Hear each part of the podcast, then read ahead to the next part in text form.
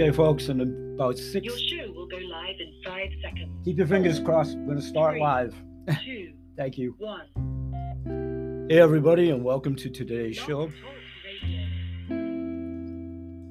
Hey, everybody, and welcome to today's show. It's Grandpa Bill Live, and welcome at Tuesday afternoon at about 1 p.m. Eastern Standard Time.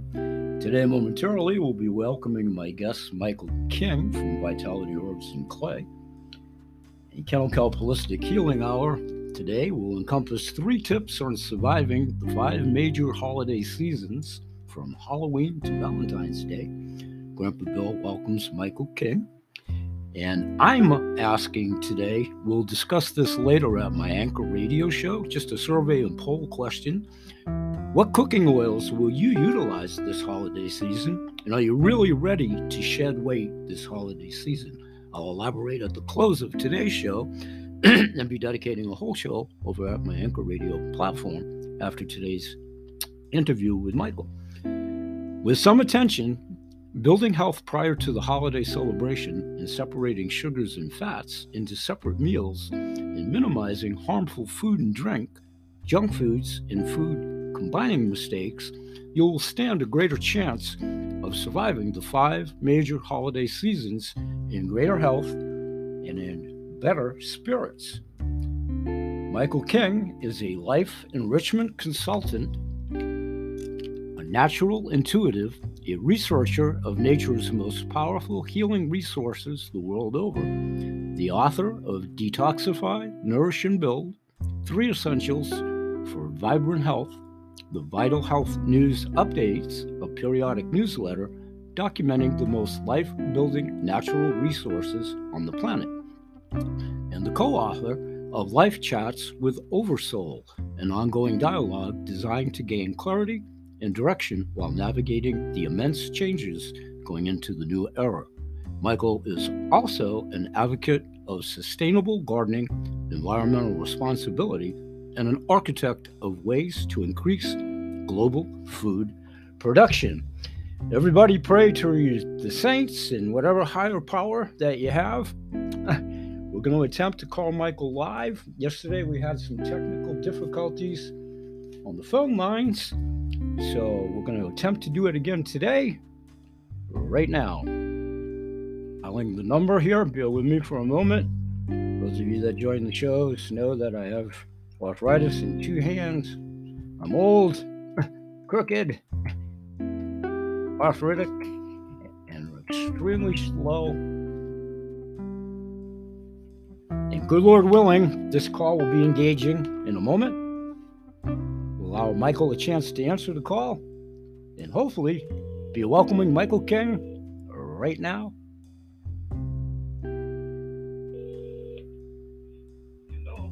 Michael, it's Bill Holt. The Saints have answered us. Inside joke, audience. Michael and I attempted to do this yesterday. How are you today, sir? Good, good, good. Yeah, yes. Well, hey, where there's a will, there's a way. We'll discuss that another time. So here we are. And just, Michael, just so you'll know, I did introduce the folks and I highlighted your bio. And I've pretty much on my day to day shows uh, reiterated your most recent newsletter to what we're going to talk about here today. So I'm going to let you jump right in. And what I titled the show, entitled it today, is The Do's and Don'ts of What to Eat and what not to eat during the holiday season, food combining, and so forth. And I'm pretty well edified on it, but I'm going to be a beginning student again today, along with the rest of us, and everybody's going to be happy. I'm going to keep my big mouth shut for about 20 minutes and let you jump right in. Welcome, Michael.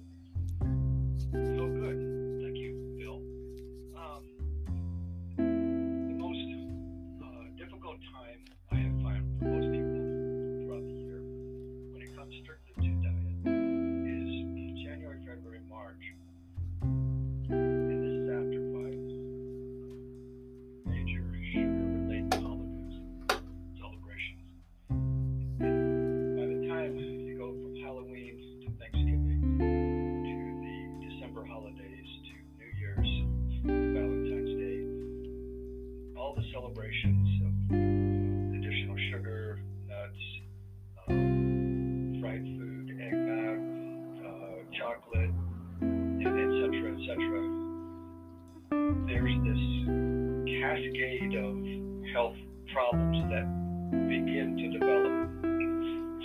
And as a result, it's just, you know, come January, February, if not sooner, I'm getting calls from people who are have flare-ups of old con- old conditions in a bad way, or they just come down with the flu really bad. Um, you know, we're not talking about uh, the, the the whole COVID thing right now. That's on top of it all. So it's going to be a whole lot more susceptible to this if their diet is compromised in any way. And so it's, it's very serious. And so the message uh, is being put forth with some urgency because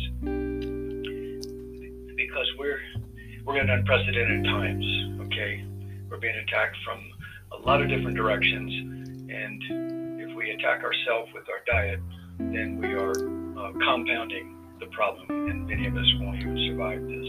Okay, so we really have to listen carefully because there are a few things, specifically food combining rules and certain dietary practices during celebration meals, that have taken its toll and deprived people of health and caused old conditions to flare up.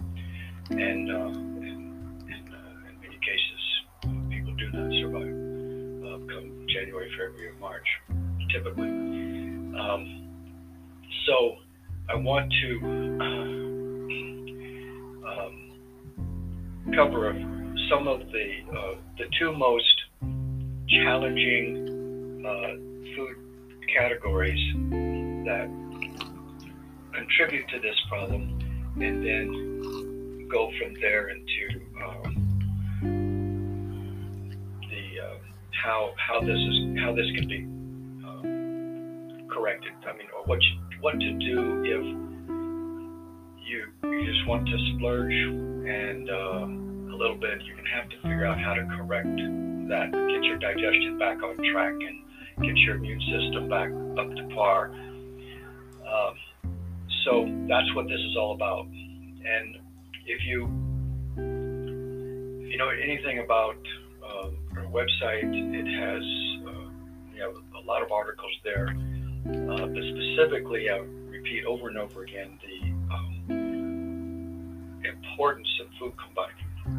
And there are two um, food groups that simply are, I consider them the, the worst offenders. And those are uh, fats that are combined with sugars, concentrated sugars specifically. Uh, it doesn't, uh, so, and, and this doesn't necessarily mean starches that convert to sugar, although in some cases it does. So I want to talk about some of the differences here. So, and, and number one, I want to emphasize the unhealthful effects of large amounts of nuts and nut butters. I hear more often than uh, I can count from clients who come in or they talk to me on the phone about chronic fatigue, digestive problems, constipation, brain fog, and a number of symptoms that are similar to what people complain about Lyme's symptomology. Um, and yet, in every instance in which I've talked to, spoken with someone who has Lyme symptomology, is I'm finding that they're eating a lot of nuts, specifically um, as a, you know the vegetarians. And this has uh, there's a problem with the nut nuts. First of all, just all by themselves, because of the high arginine content. Arginine is useful in the in the vascular system to help dilate the blood vessels, you know, so it improves your blood pressure, etc. But it's in excess, it becomes a pathogen feeder, and so the herpes, shingles, Epstein-Barr kind of conditions are rapidly accelerated, developed, or promoted by the consumption of large amounts of nuts. So it's all about quantity here. Seeds in the same category. They also are high in, in arginine. That just happens to be the highest in all the food groups. Seeds are moderate, mod, moderate, but still high. And so large amounts of, say, sunflower seeds, um, watermelon seed, pumpkin seed. Uh, you top that off with some pistachios, some almonds, and then nut butters. These things on a daily basis will keep you under the weather, not you know keep you below your prime health health condition. So that's just the nut by itself, but you can exacerbate this problem by simply adding a sugary concentrated sugar to that, like a, a jelly, like a peanut butter or almond butter and jelly sandwich, or almond butter and honey, or um, agave, very concentrated in its uh, fructose and um, higher than high fructose corn syrup, by the way. Um, even coconut sugar and coconut nectar and maple syrup are concentrates, and these sugar concentrates are being tolerated less and less today. For some reason, I think it has to do with the environmental toxins and the wearing down of our system from the EMF radiation and so forth. So, I want to emphasize how important it is to be very careful about sugar consumption for one primary reason. Not only does it, um, you know, besides the digestive problems that people will get from this, but because of the the way sh- concentrated sugars depress immune response powers, and so it's very very common that after consuming a large celebration meal, Thanksgiving, Christmas, uh, Hanukkah, some of these big, you know, heavy meat um, desserts afterwards, alcohol, um, sugar laden sauces toppings, and nuts in advance, bowls of nuts in the living room, you know, to munch on. Some of them sugar laden, and then chocolate, you know, nut laden chocolate with sugar, typically, or some of these more natural sugars, maybe maple syrup. They always say whole cane sugar. Okay, that's just a, another concentrate that is harmful to the human body because we're not tolerating uh, sugar in the same way we might have 200 years ago. These high concentrated sugars are just wreaking havoc on the health of our physical systems. Hey, Michael. But the immune system, yes. I'm sorry. I just wanted to interject one quick thing while my old man memory remembers it to ask you to interject it in your dissertation. And I don't want to break your timing. Can you can you um, kind of depict how graphic? I've been talking a lot about what you just said and how it actually forms the fat globules globules inside your body. And I've been trying to do my best to accentuate how that, for lack of a better word, literally chokes out your organs and constricts your blood vessels. And thus is why we have all the precipitation with these types of diets and eating, with, you know, the precipitation of heart disease and, you know, restricted blood flow and so forth. So I'm sorry, Michael, but if you could just highlight what you're saying and try to create a visual of the fat globules floating around in the body, maybe that will accentuate over and above how eloquently you're already dissertating it. And I'll let you get back to it. Thanks. Thanks.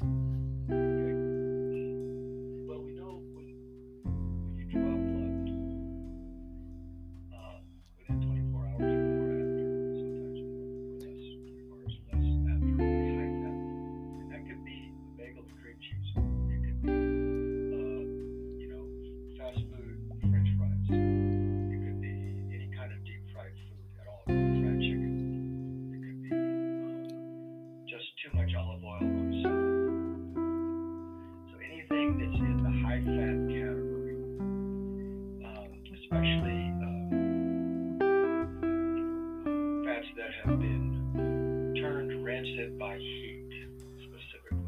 It could be any kind of animal fat. these things have to be digested, broken down in the body before they can be utilized. Well, the liver produces the bile, whose function it is to emulsify or digest or liquefy and turn water soluble So, this is where the challenge comes in. If the body is acidic from sugars, concentrated sugars, from, from uh, meats, dairy, uh, from um, fried foods, and, and so forth. Um, even all the natural stuff, even all the organic stuff. Okay. If you're already acidic, then your bile will not be fluid. It will not get out of the liver into the gallbladder and out of the gallbladder into the small intestines when the fats come out of the stomach. So as to address that problem of uh, get, turning a, a lipid, uh, a fat fat molecule into a um, something that's water soluble or more assimilable before it reaches the bloodstream because the a lot of these nutrients are going to in the small intestines they start entering into the bloodstream to be delivered to various places in the body. So if that bile isn't sufficiently um, concentrated and appropriate for the quantity of fat and the type of fat that comes down out of the stomach, then it gets into the bloodstream. And so when you take a, sample of blood, I've seen the vials, and I've got links to it. On some of my articles in the website, where you have a quarter to a third of the blood volume is actually a whitish, um, thick, viscous material that is just the fat that got into the blood and, and wasn't digested properly. From a typical, you know, high-fat meal. So, so when you've got thick, viscous, fat fat that's consuming, you know, a quarter to a third of the blood volume in your going through your system, it's, it's not going to get through the capillaries very efficiently. The capillaries are very tiny. They need things broken down. They need things to be very uh, fluid. And so uh, the thickness and the acidity of the blood, the acidity of the blood, and the thickness of the fat molecules, they don't get through. They plug up the capillaries. So it's a common experience. If you've got uh, poor circulation to the extremities, hands and feet get very cold when you get out into the go outside, or uh, you have sensitivities to cold. Oftentimes, this is simply caused by um, the inability for the body to circulate fat through the capillaries. And so um, that's why there, um, it is important to not have um, a high fat diet. But, but, you know, let's qualify that. You have to have fatty acids. You have to, in order to metabolize or to create certain hormones like the steroids, your estrogen, your testosterone, progesterone. All of these steroidal hormones require cholesterol. Well, the good news is whatever fat you take in is recycled over and over again by, you know, it's, put into the bile, it's part of your bile fluids, and it's recycled. Uh, 50% at least is recycled to be reused to create hormones again. The liver breaks down hormones, recycles everything, and um, and so uh, and, and uh, your uh, spleen has a big role to play in this because the um, the uh, uh, reduction of mucus and thickness and, and, and the, the, part of the um, making of bile requires um, bilirubin, which comes out of broken down red blood cells from the spleen. So there's a joint effort by liver, spleen, and other organs in order to metabolize the fats and recycle them and, and produce things that your body needs for, for overall health. So your body's capable of this, but if we feed it the wrong stuff or too much of a good thing, we're going to have some health problems. Has to cleanse that out in some way, shape, or form. Oftentimes, it is done in the form of a flu or cold. Sinus congestion, you're blowing it out, you're getting out that way. Diarrhea, um, as an example. Or ideally, more ideally, it would be sweat therapy.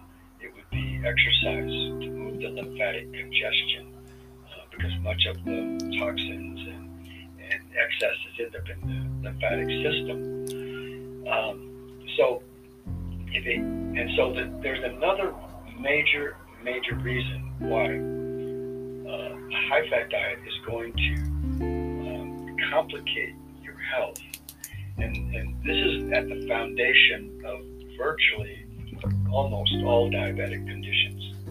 It has to do with when the diet has um, uh, higher levels of fat in the body and concentrated sugars on top of that, you have what's easily referred to as, and commonly referred to as, insulin resistance scenario. And this is particularly true of those who have been on a keto diet for a length of time and then they try to transition back.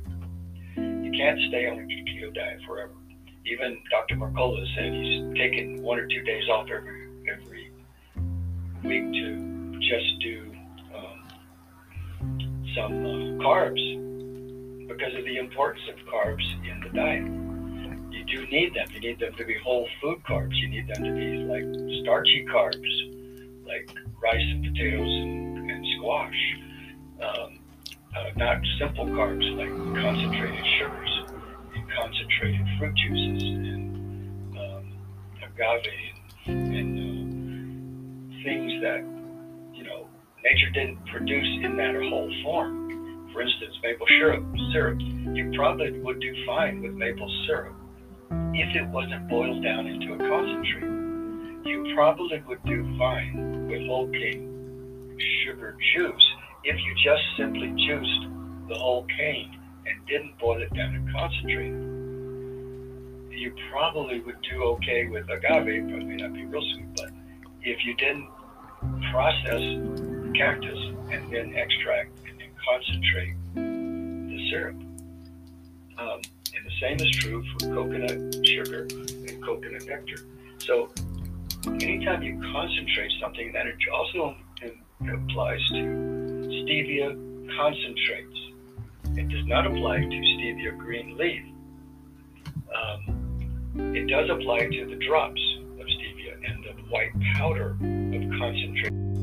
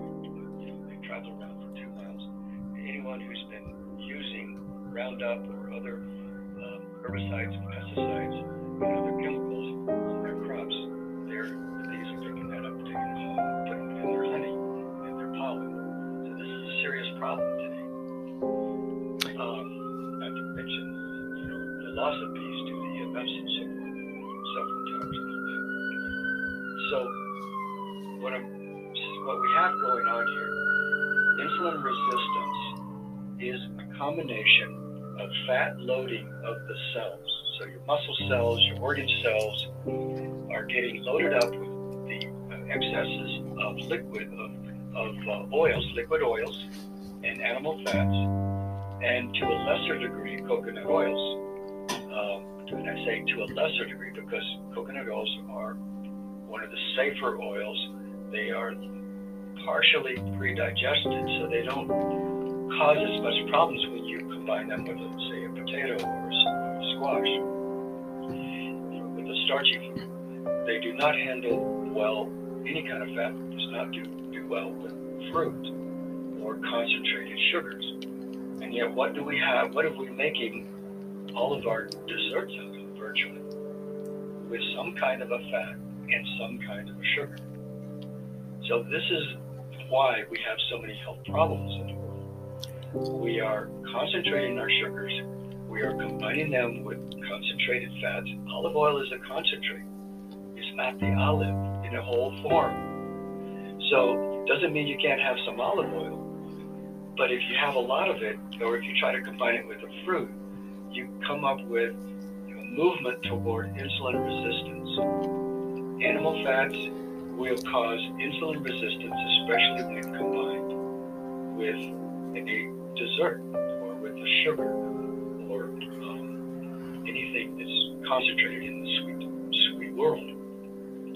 So you have to be very careful about these things. Now, yes, I understand that our celebration meals are all about that. Halloween's all about sugar, and Thanksgiving's all about turkey and, and high fat. And I know you know you have your typical um, December holidays.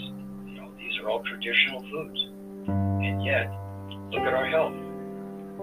You know, um, look what what we're dealing with today. We're multiple generation concentrated sugar users, high fat diet.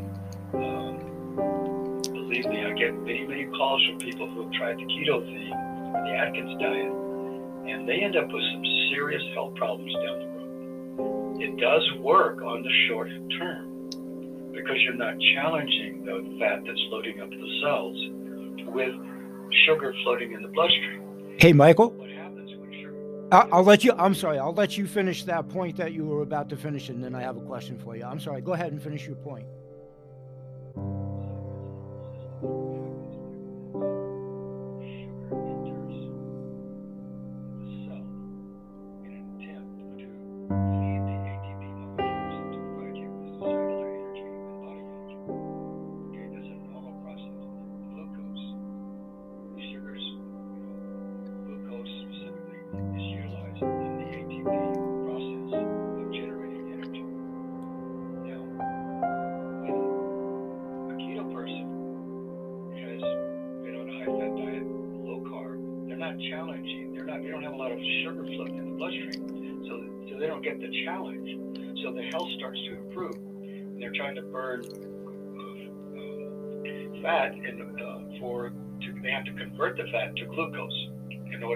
It for AT, you know, use it, utilize it in the ATP process of creating energy. Well, when you get too much fat, the body starts to push all this fat into the cells and you push it around the organs and. So you have fatty liver, you have fatty pancreas, you have fatty spleen, and you have abdominal fat, they call it deep fat. And and these this is why we accumulate. It's not just because quantities of fat that your body doesn't need to produce the hormones, the fat-based hormones. It doesn't. It, it- you need some for that, but you don't need massive amounts, and you need um, some fat for your fat-soluble vitamins, your A, D, E, and K. You need fat, certain some kinds of fat, but you don't need massive. You don't need cup, cups and cups every day of fat for those processes. So you need to reduce your fat to roughly 10 to 20 percent, depending on constitution and a number of other factors um, of, of calories, 10 to 20 percent of calories, and reduce. And basically, the concentrated sugars have to disappear from the diet altogether.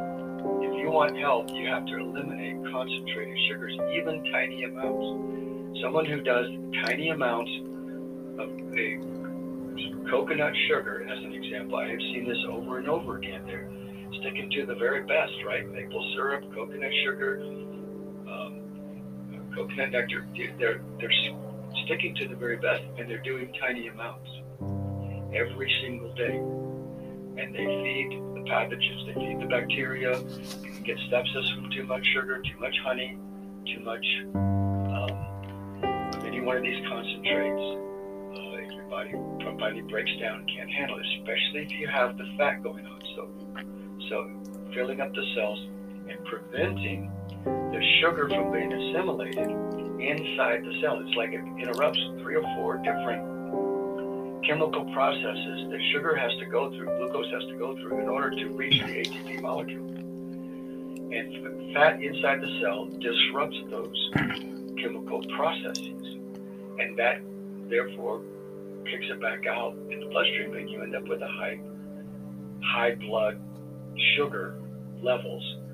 That's the basis of your high and low blood sugar problems. So you need more and more insulin and more and more adrenaline in order to regulate the high levels. And you end up storing, high levels means it has to get stored. So it gets stored by the by the insulin, and then it gets too low, and then your body has to pull it back out. So it uses the adrenaline to get it back out, and it goes back and forth, and you wear out your pancreas and your adrenals that way. And that's where uh, diabetes comes in. That's where hypoglycemia comes in. That's where numerous other health conditions are grounded or foundation in this very mechanism. Insulin resistance caused by excessive amounts of fats um, combined with concentrated sugars. Okay, so go ahead.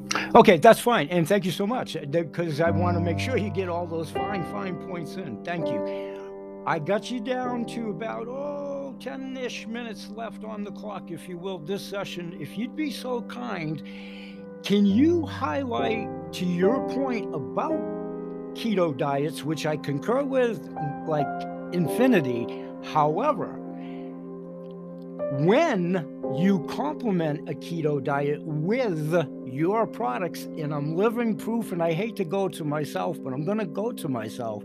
I've been telling the folks through your products over, oh my goodness, I don't even know how long we've been doing business, Michael, easily a decade, easily. And I've been on your program for all of that time, as you well know, of course. And I've done a ketogenic diet. And it's funny that you talk about Joe McCullough earlier in, in this show. Who cares? But in years past, I actually represented his products too. So through all that rumble, bumble, stumble on my part, can you accentuate in about 10 minutes or less with a keto diet when you put foods like earth and sea greens, I want you to talk about that with the kelp element, which would go to your point about uh, the vitamins A, C, K, and just in that one ingredient alone with your other fine ingredients in your products. But when you do things like, for instance, bad example on my part, if you're on a keto diet, let's say you're going to eat a pizza when you substitute things like for the crust, for instance, bad example perhaps, but like rice to cauliflower in lieu of a wheat crust. So, my vagueness, if you could kind of plug in with your products how you really can do a keto diet and make it successful. But I do want to concur that you never really want to practice a keto diet for life with no aspersions on your products or my products. But when you do that, do it correctly, all keto diets don't fail. And I'm not here to say you just said that. I just want to have you accentuate that, and I'll be quiet. And you got about eight minutes to do so. Thanks, Michael.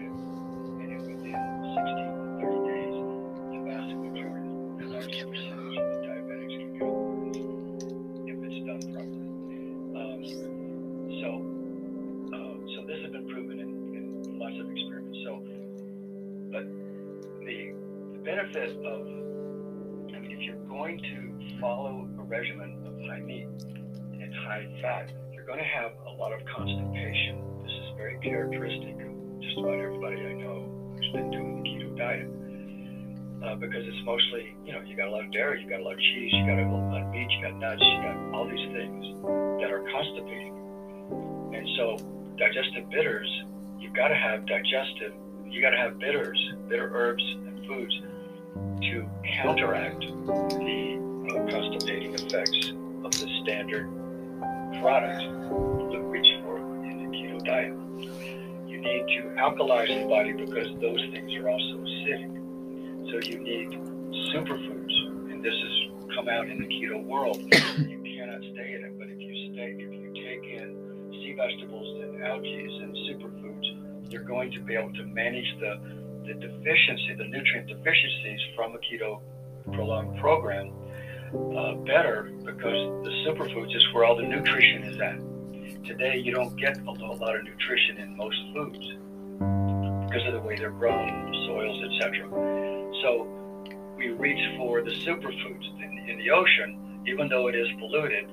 Um, it does provide massive storehouses of nutrients, and and so it's a concentrated. It's not concentrated per se, but it's a constant. It is a an abundant source of, of nutrients in a, in a broad spectrum created by nature, and that's the key. That's why I do not advocate taking vitamin and mineral formulations that a laboratory assembled, putting A, B, C, D, CalMag, and all these other things together. Those are dangerous. They disrupt the biological terrain. They make you sick. They are toxic. Usually there's flow agents and fillers and so forth. So you you need to eliminate these toxic resources where you go back to nature and and remember nature is built of all kinds of plants, a lot of herbs, a lot of clays, a lot of mineral sources, and sea vegetables. These are real foods. If we stick to those, we will have greater states of health. And uh, and, and and then keto, you know, uh, if you at some point, everyone generally wants to get to transition. You got to be very careful about that transition. You got to have alkalizing superfoods like the VitaCleanse and Nutrify is, is one of my favorite ways to do this. Sea vegetable blend with moringa, that's another one. That's the way I alkalize. Uh, it's a fast, rapid alkalization that doesn't push you too high. Uh, so, um, and then to, to fight off the um, high levels of sugar that can come from anyone who tries to uh, merge their starchy carbs go back to some fruits. Um, uh, in while they're doing keto, you need blood sugar balancing herbs. That's there is a formula we call blood sugar balance. Um, so uh, you need to take care of your spleen because the concentrates of both fat and sugars affect the spleen, which is, is whose job it is to emulsify, to uh, help emulsify, but help uh, reduce the congestion from the high fat condition. Uh, mucus forming foods, the dairy and the, and, and the fatty foods. Um, the spleen gets involved in that. And so you, we have spleen builder, we have spleen complement to reduce the congestion in the sinus areas, specifically cardamom and so forth in there. So these are ways to offset problems caused by high meat, high fat, high uh, nut diet, which is very dangerous for your health. Um, moderate amounts of nuts, very tiny amounts of seeds and nuts are helpful, but it's all about volume here. Um, so that's why the high carb, starchy carb, potatoes, rice, squash, these are high starches and then lots of vegetables a lot of raw vegetables with moderate amounts of fats, like a small amount of olive Most of the other liquid oils are harmful to your health overall. I am not going to go into all the details of which ones are. But in, when it comes to breads and grains, like for a pizza, it's the, the, the wheat would normally not be as much of a problem, but we have hybridized wheat. It's genetically modified in most cases so we, I only use the einkorn bread. We make our own einkorn bread. You want to look that up? I have some links on my website. Just plug it into the search bar, einkorn. You'll get some links. You can buy the grains yourself. You have to make your own breads. Um, but einkorn is the, original grain before all the hybridizations and and um, genetic modifications took place in the, most of the grains that are grown in America, and then laced with Roundup and so forth. So einkorn is without that, and they're natural, and it's, it's an alternative. But most people on a keto diet can't handle the breads. Well, so how do you get around that? Well, you reduce the amount of meats and fats, and you increase the amount of starches, and no, you're no longer keto. That's the only solution that I know of, because you cannot survive for very long and very good health on a keto diet. Okay, Michael, thank you. Uh, is there anything else that you wanted to add? We do have like four minutes left, and I can certainly close out if you're ready to do so, and I'll follow up with my own folks. But is there anything that you feel as though we should add? You did your fine, eloquent job as always. I do. I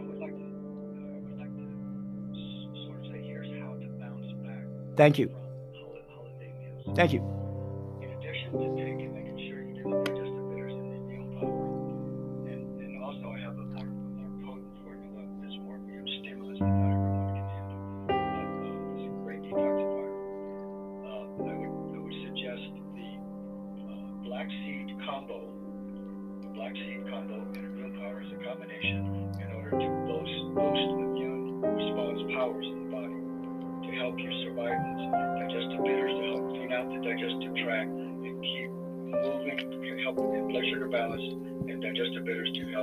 regulate the sugar and emulsify the fat. Then you need to stay alkaline. So that's going to be with the Vital Cleanse and Nutrify with the sea vegetable blend with uh, plus moringa is the name of that formula, sea vegetable blend plus moringa, and Vital Cleanse and Nutrify. But then, here's the secret to knocking out colds and flus overnight and addressing some of the more serious problems that we have going on in our world today that have just been forming in the last two years, especially with the shots that are being taken. There are side effects to all of this, and you need to know how to mitigate those side effects rapidly to save your life in many cases and to prevent a serious onset of a cold or flu. Thank- Pine needle tea and cayenne pepper. Okay, listen carefully. Pine needle tea with the twigs. So you got the, the wooded parts and the needles that you can harvest on almost any pine tree. Go to my website. You have uh, under nine ways to make pine needle tea. You'll get resources to identify the trees in your local area. This is free, powerful, life-saving information. Listen carefully. Pine needle tea. Nine ways to make pine needle tea on my website.